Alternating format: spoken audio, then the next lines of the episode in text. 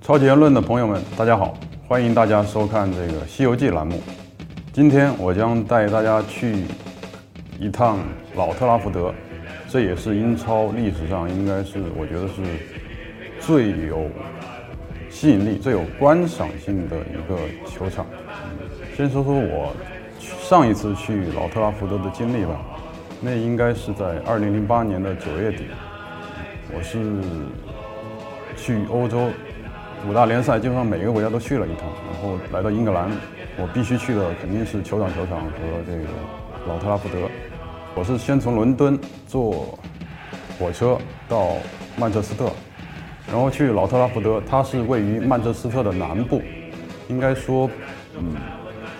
不算市中心，所以一般是在市中心火车站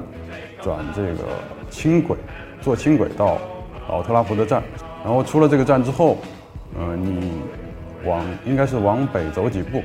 应该就可以看到一个叫老特拉福德的地方。而这个老特拉福德也是一个球场，但它不是曼联的老特拉福德，而是另外一家俱乐部，是叫做南开夏郡板球俱乐部。你再往上走几步，就可以看得到老特拉福德球场的外貌了。你首先看得到的是东看台外侧，这里有著名的这个。三圣的雕像，就是贝乔治贝斯特、丹尼斯劳和博比查尔顿。丹尼斯劳单手指天，这个三个人的造型是非常的生动，非常的值得合影留念。然后在三圣的对面，也就是曼联的传奇主教练巴斯比爵士的雕像。当我们走进曼联的这个东侧的东门。就是，其实就是曼联俱乐部的一些这种各种设施，包括这个官方的商店，包括这个俱乐部的博物馆，都在这一侧。大概，嗯，游览曼联的官方俱乐部博物馆需要二十英镑左右，可也进可以进到这个更衣室球场进行一个整体的游览。我和当时是和《体坛周报》的记者刘川一起去，呃。采访报道一场曼联的欧冠比赛，那场我印象还是挺深刻，是曼联主场对比利亚雷亚尔。虽然最后的结果有些令人失望，是一场零比零的平局，但是那场比赛也是 C 罗复出，所以，嗯，我也非常有幸能够看到 C 罗在曼联的最后的表演。我去曼联参观的最大的一个印象，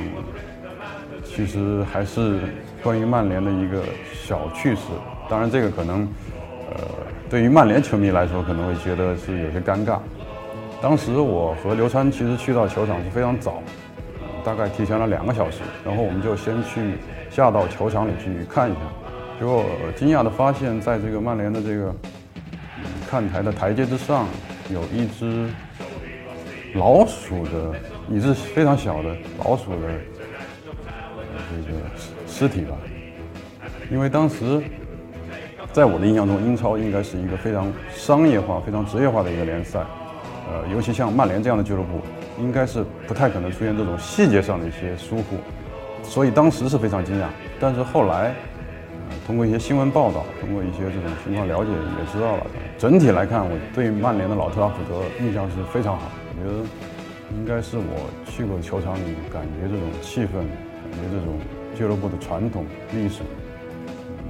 各方面来说，应该是都是非常值得一去的一个球场。